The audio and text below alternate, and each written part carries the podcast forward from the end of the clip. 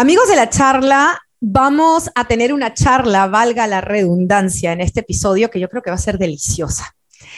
Mi invitado de hoy es un periodista y empresario eh, en negocios relacionados con el desarrollo humano.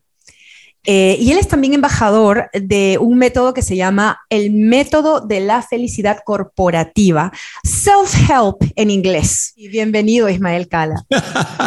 Daniela, qué gusto después de haber compartido esos días juntos en Panamá y ahora estar aquí a través de la charla. Me encanta, unidos Los Ángeles y Miami, de costa a costa. De costa a costa. Y vamos a hablar de tu libro número 11 que se llama Fluir para no sufrir.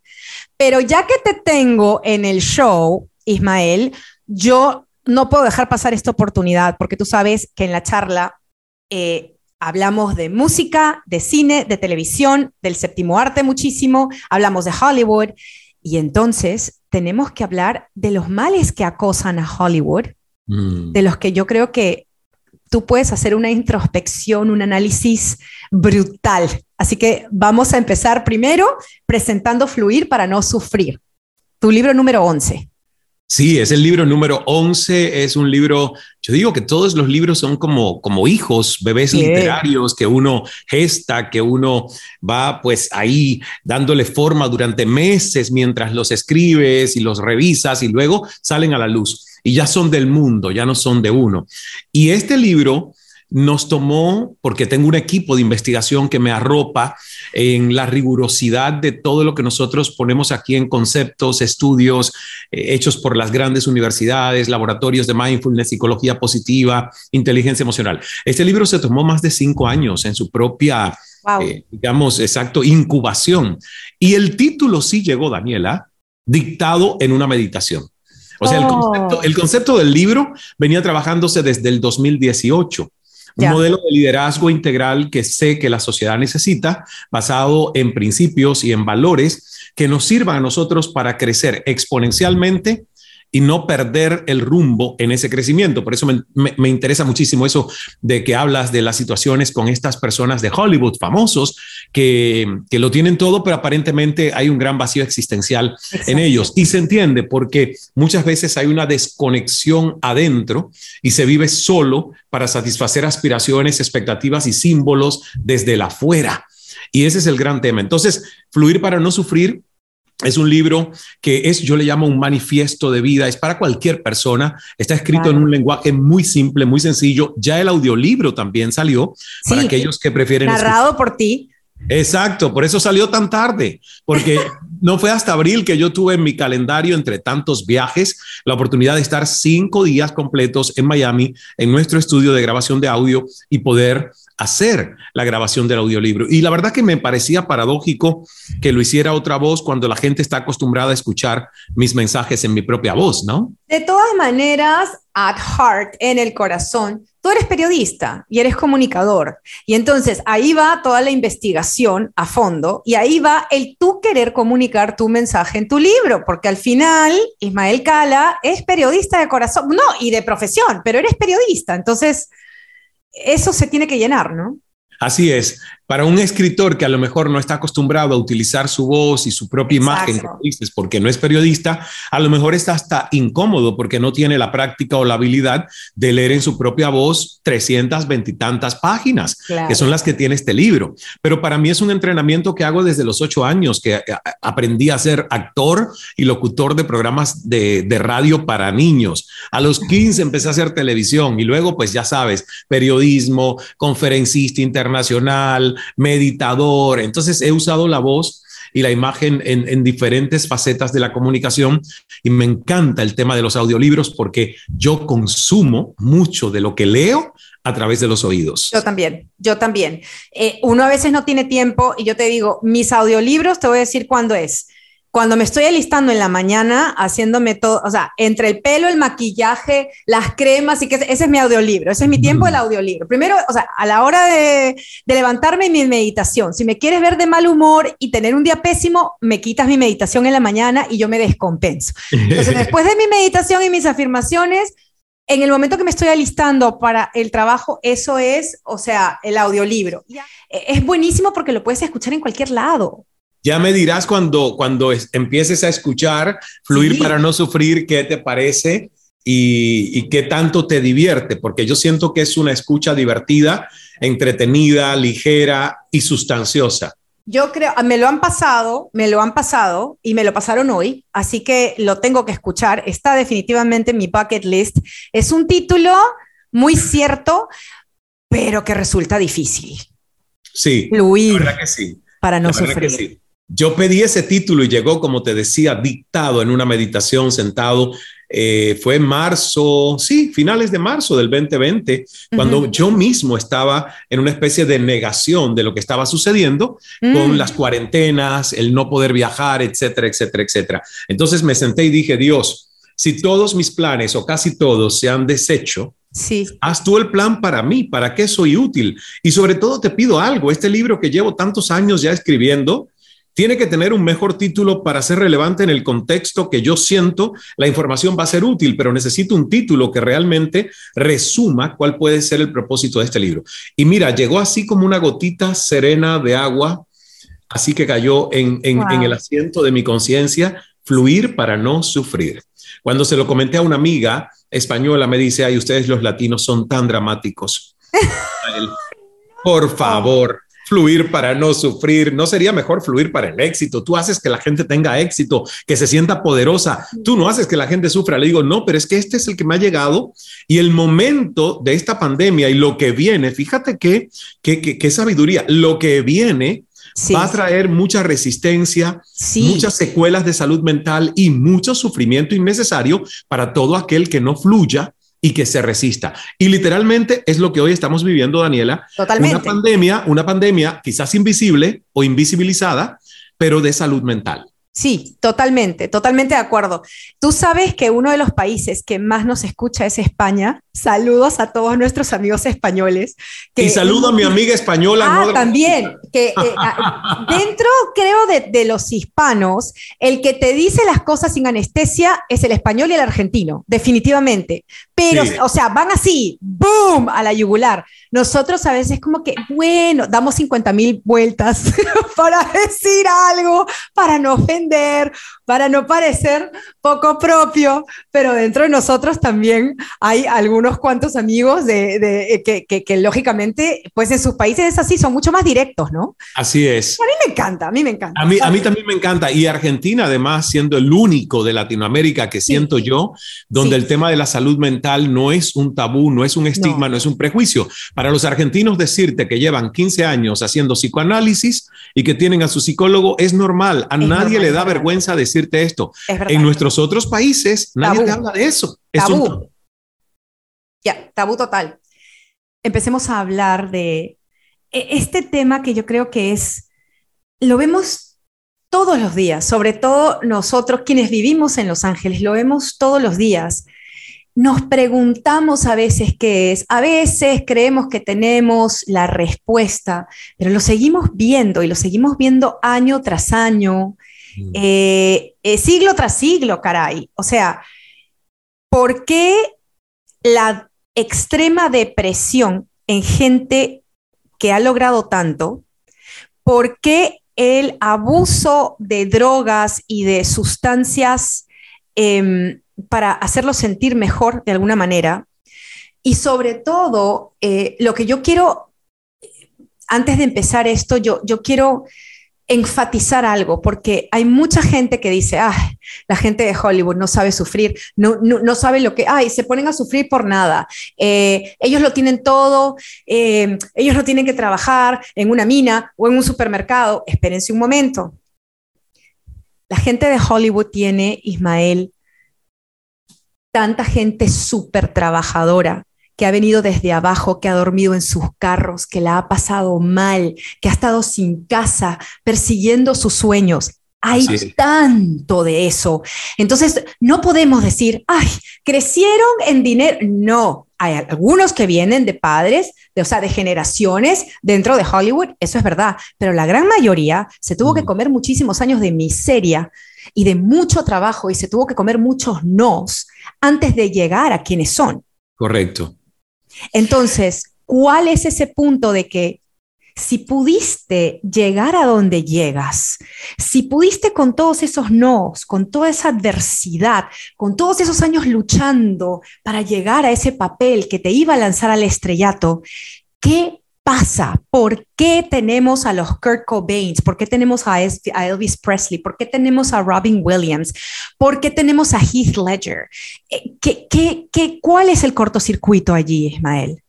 Yo creo que podemos quizás estudiar principios que desconectan a un ser humano de su esencia amorosa, que es esa corriente invisible que nos, que nos hace sentir apego por la vida. Porque fíjate, cuando uno produce una experiencia de eliminación, que es la que lleva al suicidio, a la decisión de un suicidio, eliminarme de mi realidad, es porque se, se, anticipó y se vivió ya previo a esa decisión un momento de desconexión espiritual con el propósito y la razón de mi existencia, que no es lo mismo de mi carrera profesional. La gente confunde el tener una carrera exitosa con haber encontrado lo que en India llaman el Dharma, ¿verdad? Que es ese llamado de calling para servir y utilizar tus dones y talentos y dejar una trascendencia en un legado. Hay mucha gente que tiene una carrera exitosa, un oficio exitoso, pero tú le preguntas, ¿para qué naciste y cuál es tu propósito en la vida? Y te dice, bueno, pues no lo sé, pero lo que hago es esto. Y yo siempre digo, no, lo que haces es una vía para lograr un propósito, no es el propósito en sí. Entonces, por mi experiencia, porque mínimamente sentí los síntomas de esa desconexión, y fue lo que me llevó a mí a un evento que todo el mundo quedó como en shock, Ismael Cala renuncia. Renuncias a CNN. En español, en el momento de cúspide de ser el programa número uno en ventas, en rating, o sea, realmente en un momento de sobresaturación y sobreexposición, donde ¿qué sentía yo? Que si yo no hacía esa pausa, iba manejando un Ferrari a toda velocidad e iba a ser imposible lograr detenerlo antes de un choque y el choque iba a ser autodestructivo. ¿Y por qué?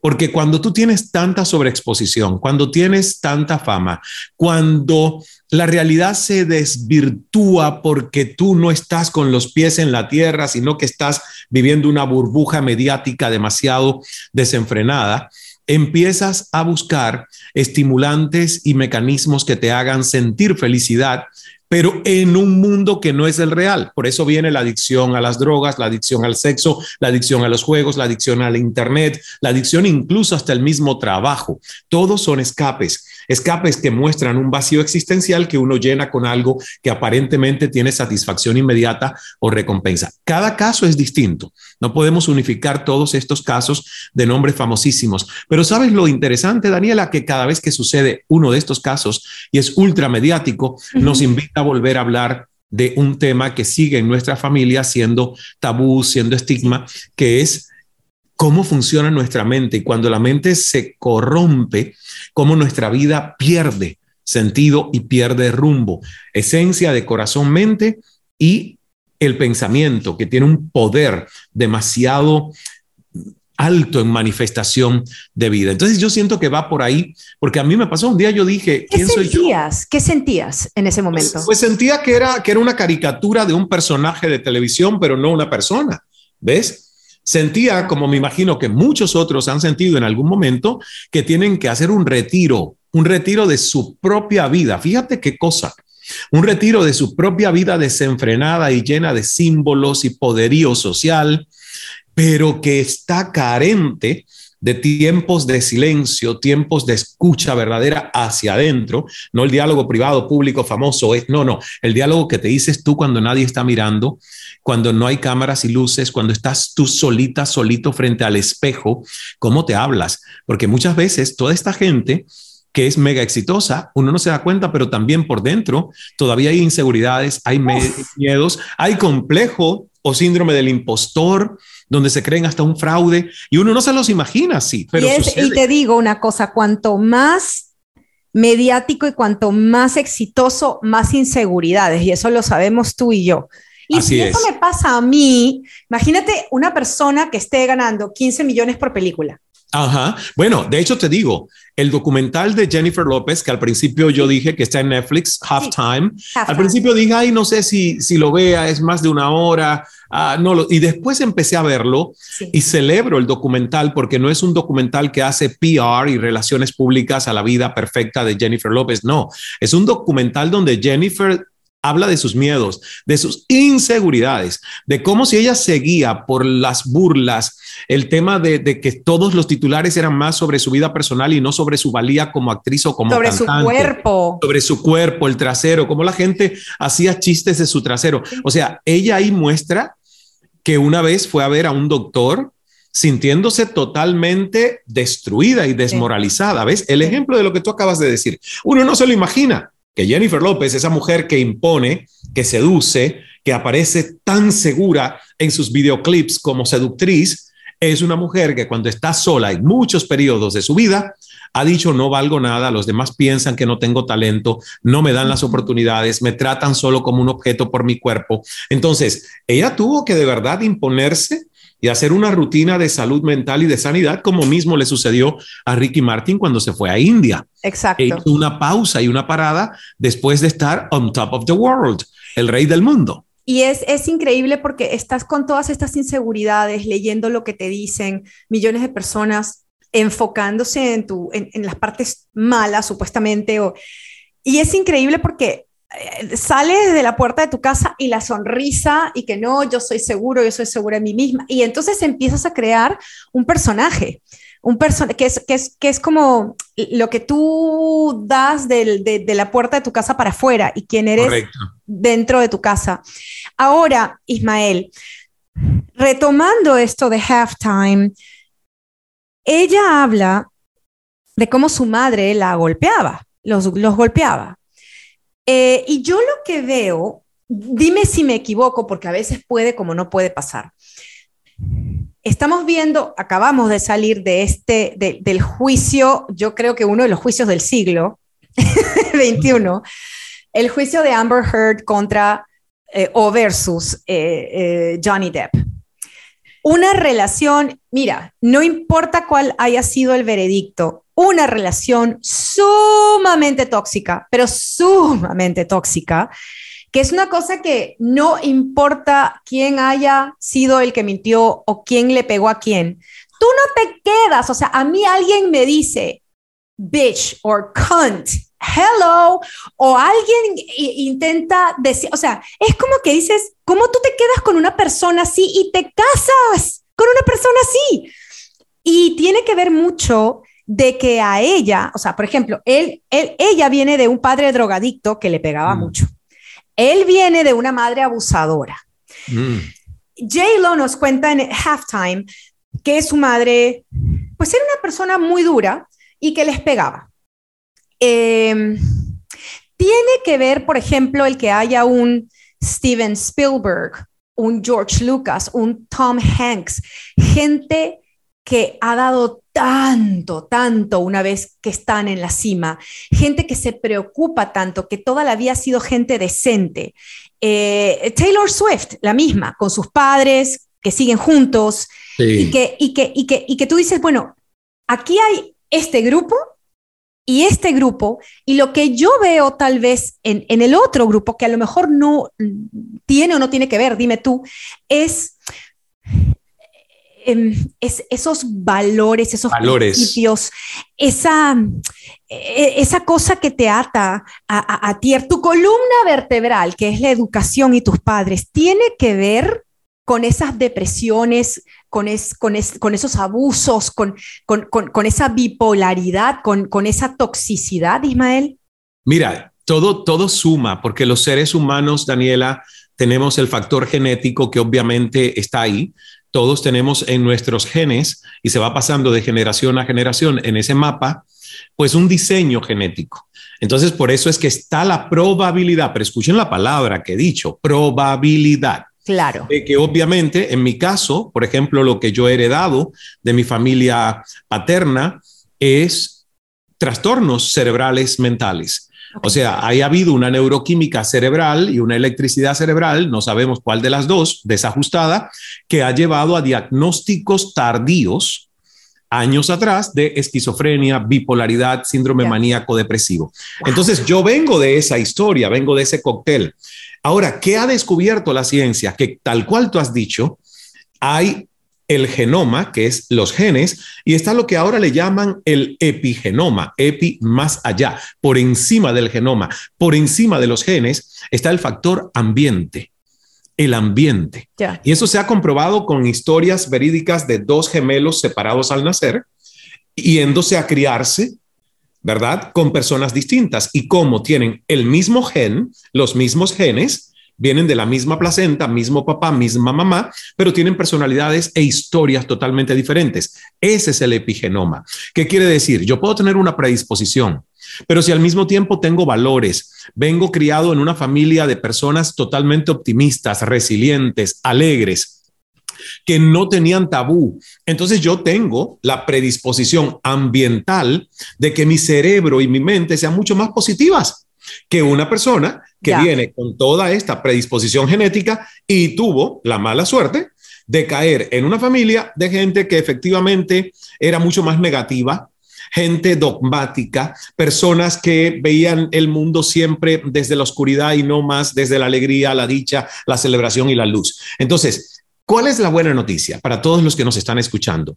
Que no importa el punto de origen de dónde venimos, si nosotros decidimos que ese no es nuestro destino, podemos cambiar el factor de esas predisposiciones, pero tienes que hacer el trabajo, como tú me decías antes de comenzar nuestra charla, que no estábamos todavía al aire. Tú me decías, Ismael, yo soy health freak. Yo cuido mi salud. Yo tomo 18 suplementos todos los días. Entonces, ahí es el epigenoma, ¿ves?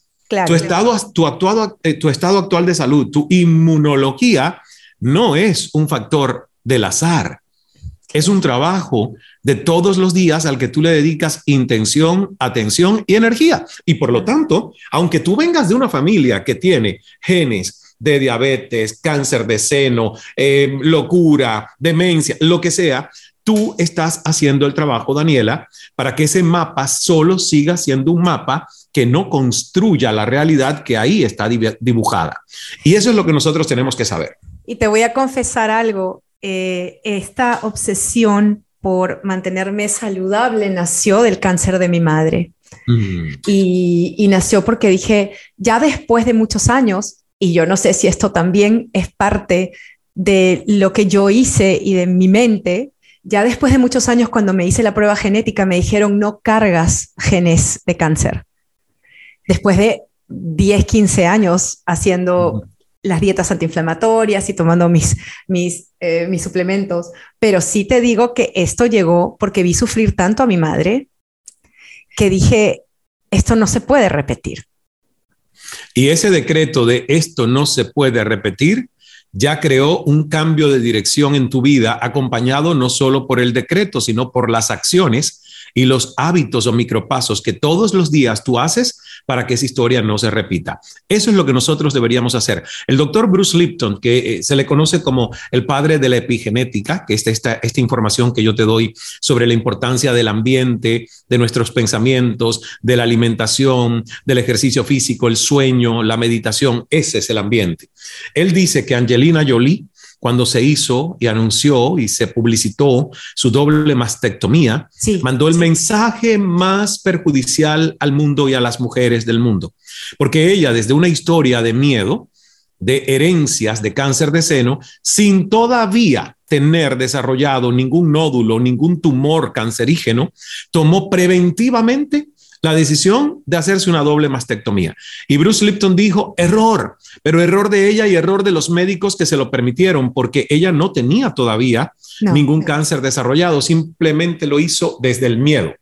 Entonces, fíjate qué interesante como un doctor que, que considera estos dos aspectos. Fuerte, qué fuerte. Es que fuerte, ¿no? Qué fuerte. Y, eso, y eso es verdad, porque un caso tan mediático como algo que hace una celebridad que todos nosotros, medios de comunicación, replicamos, afecta la psiquis colectiva de mucha gente.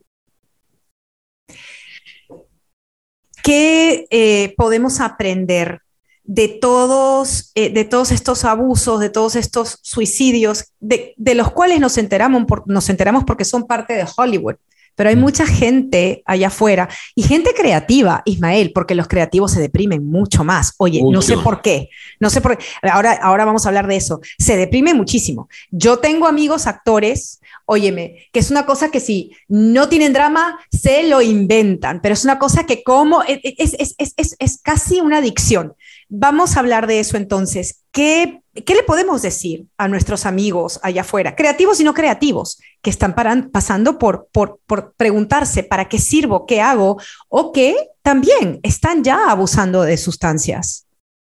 Decirles que siempre se puede dar un giro, que uno nunca puede pensar que el problema es tan grande que nos rebasa y que es una tumba. Yo siempre digo, puedo caer en huecos, pero tengo la decisión de verlo como un bache del cual me puedo levantar y salir hacia adelante o pensar que ya es mi tumba y que ahí me quedo para siempre. Y casi todo en la vida tiene solución, casi todo. Entonces, lo primero es quita el piloto automático, porque a veces no nos damos cuenta, pero la depresión llega porque nosotros, cuando los pensamientos negativos tóxicos aún son débiles, no los liberamos, nos enganchamos. El miedo nos hace engancharnos en ellos ¿Y qué pasa? Que crecen más, se multiplican. Por eso el miedo es un, es un, es un consejero que hay que siempre tener de copiloto, porque en el momento en el que te arranca el volante de tus manos y empieza a conducir tu vida, todas las decisiones que uno toma desde el miedo están carentes de amor. ¿Qué hacemos si tenemos miedo? Cuéntame, ¿qué pasa? mira, si tenemos miedo, el primer ejercicio es saber cuál es el miedo. Porque hay gente que no sabe ni a qué le tiene miedo. Hay gente que te dice, no, es que yo tengo miedo al fracaso. Mentira. Si le haces tres o cuatro preguntas, le tiene miedo al éxito, ni siquiera al fracaso. Le tiene miedo a que le salga bien una tarea que nunca antes ha hecho, porque dice, bueno, si esta me sale bien, ya saben que la sé hacer y lo que me va a caer es mucho más de lo que hoy hago. Entonces no es miedo al fracaso, es miedo al éxito, porque sabes que si te sale bien, vas a verte en la opción de tener que expandir tu zona de confort. Totalmente, totalmente. Entonces, el culpable, primer culpable, culpable. El primer paso, y es lo que yo siempre digo, ok, Ismael, ¿estás sintiéndote algo como temeroso? ¿A qué le temes miedo? Y, y siempre me hago esta pregunta. La primera, ¿tienes miedo de no ser suficiente? Porque es la pregunta de carencia primaria en los seres humanos. ¿Ves? Total no soy suficiente, no seré suficiente. Cuando despejo que no es esa. No puedo con la responsabilidad. Exacto. Se van a dar el, el, el, síndrome de impostor, no, se van a dar cuenta que no sé nada, que no puedo. Correcto. A mí me pasaba en las entrevistas en CNN. Imagínate que yo entrevistaba a premios Nobel, historiadores, mm. escritores, ganadores de Pulitzer, de premios internos. Entonces yo me sentía como un impostor, porque yo a veces decía, Dios mío, este hombre es una eminencia, esta mujer es una enciclopedia ¿quién soy yo para entablar una conversación a su altura? Y ahí, fíjate, miedo, miedo, ejemplo concreto, yo aceptaba el miedo y decía, señor miedo, usted está metiéndome miedo sin fundamentos. En primer lugar, yo no soy el experto, la experta es ella. Aquí yo hago preguntas, yo no doy respuestas, yo no tengo que ser quien sabe, es ella quien va a saber, ¿ves? Voy despejando el miedo. O sea, si uno identifica el miedo y lo tiene bien bien específico, tú le vas haciendo preguntas y te vas haciendo una, una especie de auto-coaching que obviamente un entrenamiento que alguien haga puede ayudar porque yo no lo aprendí a hacer solo, yo he tenido ya muchos mentores y coaches que me han ayudado y por lo tanto me es más fácil a través de programación neurolingüística hacerme auto-coaching o hacérselo a otro. Pero créeme, cuando tú estableces ese diálogo, empiezas el miedo es como una patita de cuatro, una mesita de cuatro patas y tú empiezas a desmontarle una a una las patas hasta que la mesa se cae. Y ya el miedo, ya tú dices, es un miedo sin sentido, es un miedo sin argumentos, es una alucinación mental. Fluir para no sufrir lo empiezo a escuchar hoy porque acabo de terminar Atomic Habits la semana pasada. Oh my God, I love that book. Eh, hoy empiezo y por favor, gente de la charla, empiecen a leer Fluir para no sufrir. Ismael Cala, qué placer haberte tenido en la charla y tener este análisis tan bueno. Muchísimas gracias. Gracias a ti, Daniela, y que esa sonrisa y ese brillo en tus ojos se mantenga por muchísimas décadas más. Gracias.